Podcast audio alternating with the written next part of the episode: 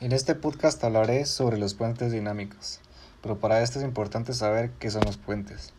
Los puentes son estructuras destinadas a salvar obstáculos naturales como ríos, valles o lagos o brazos de mar y obstáculos artificiales como vías férreas o carreteras, con el fin de poder transportar mercancía, permitir la circulación de las gentes y trasladar sus sustancias en un sitio a otro.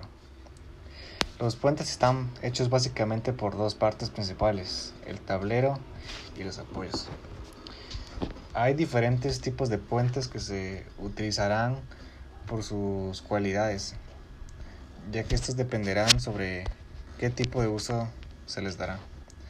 Existen el puente de arco, el puente de vigas, el puente de armadura, el puente de arco atados y entre otros para tener claro el tema, tenemos que saber qué estudia la dinámica.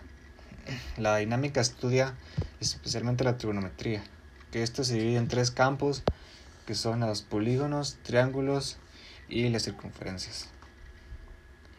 Otro tema interesante es la ley de Newton, que esta es esta establece que cuando dos cuerpos interaccionan aparezcan fuerzas iguales y de sentidos opuestos entre cada uno de ellos.